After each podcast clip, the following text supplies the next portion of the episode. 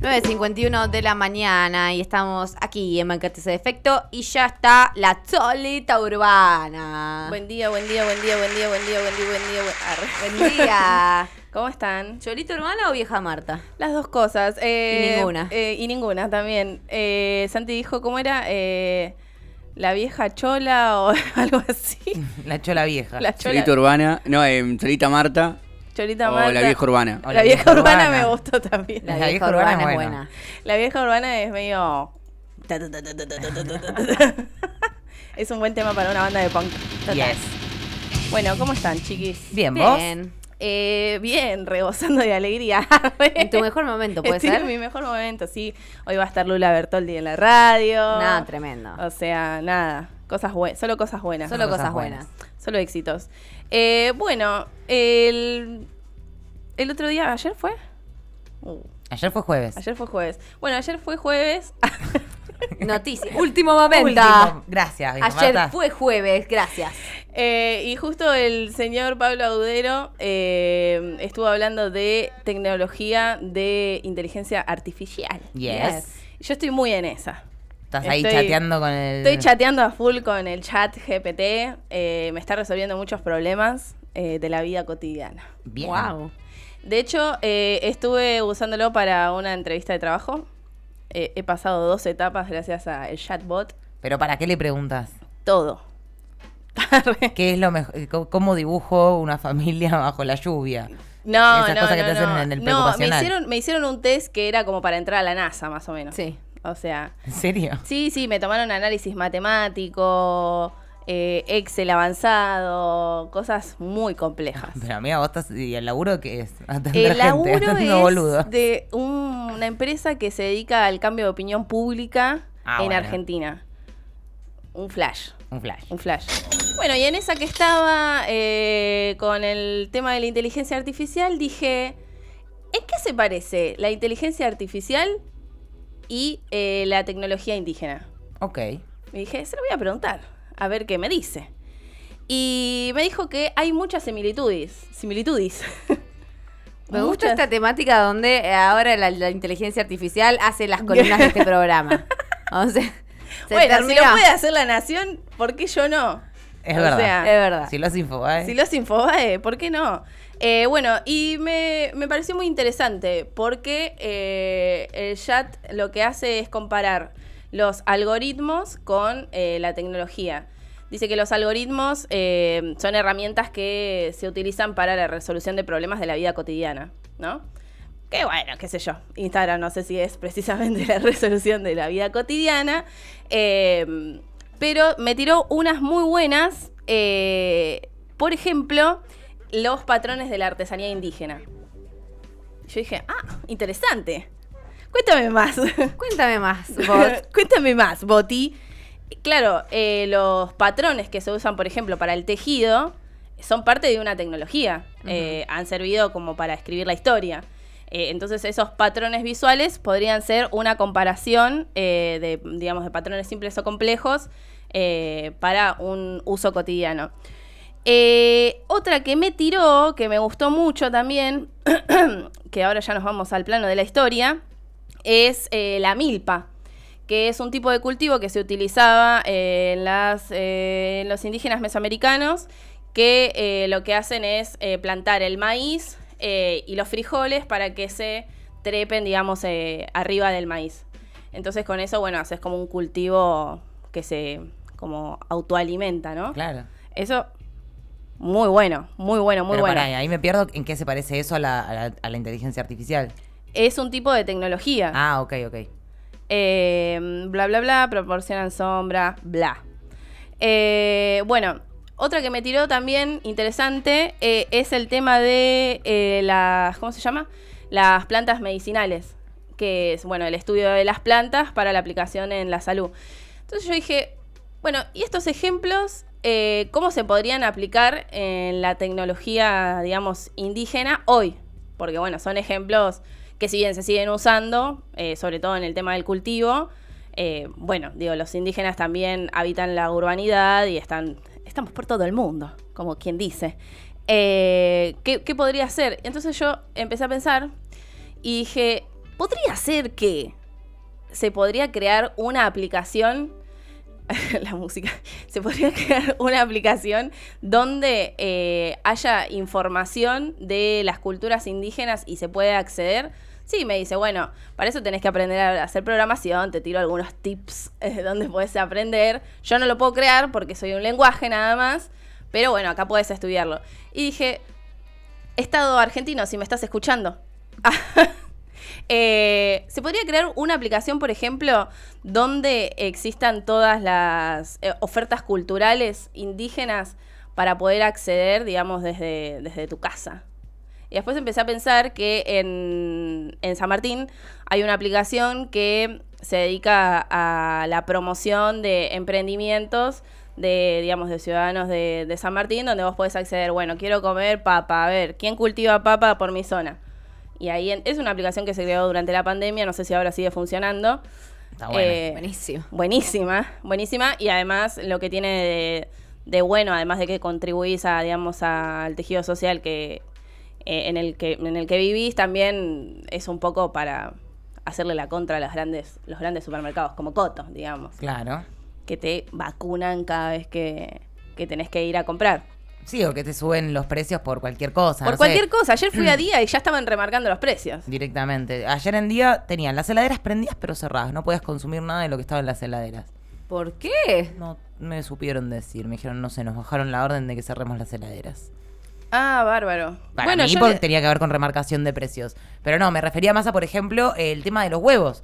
¿No, vieron- no sé si vieron que los huevos estuvieron aumentando muchísimo por la gripe aviar. Posta, qué ¿Qué asco. tenía que ver el culo y la autopista? No se sabe. Y porque si va a tener gripe aviar el huevo que te vas a comer, además que te deje sea sin más plata. No, porque genera muerte de, de aves, por lo cual hay menos cantidad de huevos. No, no era esa la razón, ¿eh? No, no es Porque eran huevos que venían de gallinas que no estaban en la zona de la gripe aviar. Ah, Nada que entonces están sí. Entonces sí, están Estás remarcando. pagando que precios. estás seguro que no te vas a contagiar. Mirá cómo te lo vende Coto. Acá. Yo eh, soy una corresponsal, no, mentira, Arre. de Alfredo. Eh, de Alfredo. Eh, bueno, eso me, me pareció muy interesante. Y otra que me pareció interesante que se podría desarrollar, acá yo regalando mis ideas. La eh, verdad. que construí con el chat Patente GPT pendiente, igual. patente Pero el, por ejemplo, hay mucho estudio de parte de las comunidades con respecto al clima. Para, bueno, obviamente los cultivos.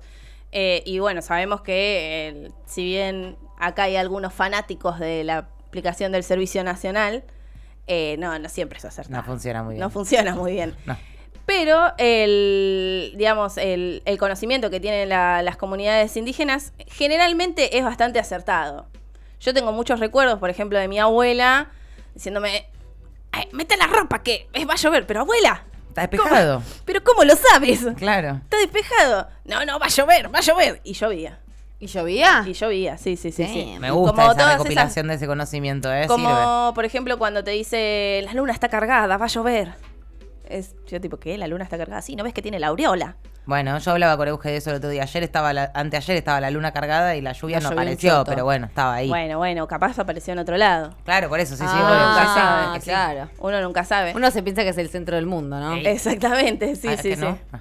Así que me parecía como interesante pensar de qué manera las comunidades y la tecnología, atención con ISET, eh, pueden empezar a trabajar eh, en conjunto sobre aplicaciones y determinados servicios que nos pueden servir a todos. No, y además me parece muy interesante cuando la percepción que, o el sentido común que- al que uno lleva cuando piensa o dice en tecnología, ¿no? Claro. Bueno, la tecnología es estrictamente lo que tiene que ver con una máquina, Software, con un sí. software, con una cosa de esas características, y no, y acá hablamos de, de tecnología indígena. Sí, y me flashó mucho que, eh, digamos, el, eh, el chat diga como eh, esto de que los algoritmos existen desde siempre, no en el formato que nosotros lo- los consumimos hoy, sino en otro tipo de formatos, como, bueno, esto que hablábamos del tejido, el cultivo, eh, etcétera, etcétera. Como para pensar, traje esas, esas dudillas.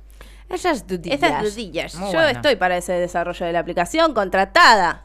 Contratada, vos jefa igual. Yo, yo jefa. Y Yo sí. jefa, o sea, jefa de idea. Y claro, ¿Qué- no te vas a poner a desarrollar un software, boluda, no, no, no, no, da. no me voy a poner a desarrollar un software, pero podría haber una promoción para el estudio de la programación, que si bien existe el programa para estudiar programación de Nación, es muy difícil acceder. Yo intenté y es muy difícil. eh, lo llamé a mi hermano para pasar el test y fue como, no, para, vamos a estar 100 horas hablando por teléfono para que vos apruebes el... para entrar a estudiar. Claro. Eh, eh, se podría hacer más accesible, por, por ejemplo, pienso más accesible y por niveles. Y de última, bueno, si no te da, no te da, qué sé yo. Eh, puede pasar, ¿viste? Es un pensamiento lógico que no todos podemos. Ah, Claro, obvio. eh, no, qué sé yo. Sería una buena capacitación, si me estás escuchando, Gobierno Nacional, para... Se sabe, se sabe que para- escuchan este sí, se programa. sabe que escuchan este programa. Para las comunidades. Uy, para las comunidades. Y que no sea siempre nosotros que, bueno, ¿a qué se dedica el indígena? Bueno, está en la granja, y si no está en la granja, es- es artesano. artesano, y si no, te limpia la casa o te levanta una pared. Como que, bueno, sí, están buenos esos oficios, pero también podemos aspirar a otro tipo de cosas.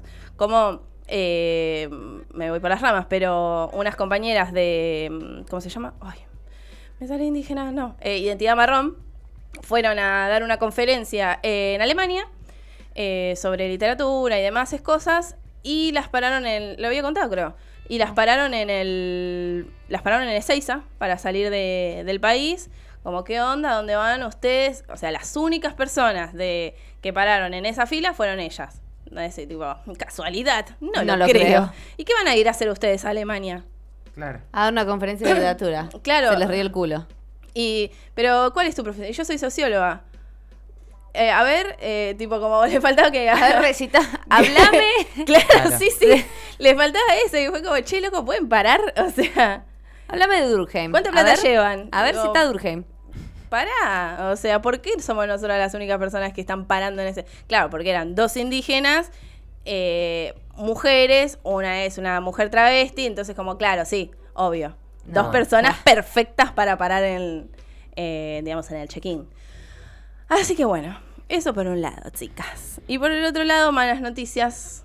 Malas, malas noticias. Eh, se quemó la casa de Fernando Barragán. Eh, creo que, bueno, sí, los, les comenté a ustedes dos. Vino a este programa a tocar, a, a todo, sí. Claro, Fernando Barragán es, es un profesor de, de música, de vientos, estuvo acá participando en este programa, mostrando lo que hace. Es muy reconocido en, en Latinoamérica por su trabajo en cuanto al conocimiento de en los vientos, en los vientos autóctonos y demás.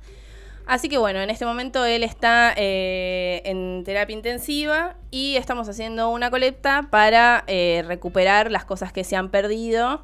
Eh, bueno, porque se ha, quem- se ha quemado todo. No, claro. Entre esas cosas, además de bueno, de cosas típicas de, de los hogares, se han quemado muchos de sus instrumentos. Claro, sí, no, se quemaron todos sus instrumentos, de hecho. Eh, así que bueno, va, vamos a tener que juntar bastante dinero y yo, dinerillo que ustedes nos van a dar. Eh, bueno, para, para poder eh, recuperar un poco de lo que se ha perdido. Yo creo que, bueno, los instrumentos, eh, si hay luthiers ahí, llámenme. Llámeme. Bueno, eran instrumentos muy particulares porque se habían hecho a su medida, a su específico pedido. No es que tipo, ay, me compran, me compro otra guitarra, ¿no? Eran como eh, instrumentos particulares que tenían un montón de historia y un montón de cosas que, bueno, recuperarlos va a ser otro camino, pero el dinero es un buen principio. Es Sí, sí. inicio. Es un buen lugar para comenzar. Es un buen lugar para comenzar. Ayer se hizo una. Bueno, se hizo un vivo en un, en un lugar que se llama el Espacio Cultural del Folclore, Eclíptico. Ahí se estuvo como haciendo una.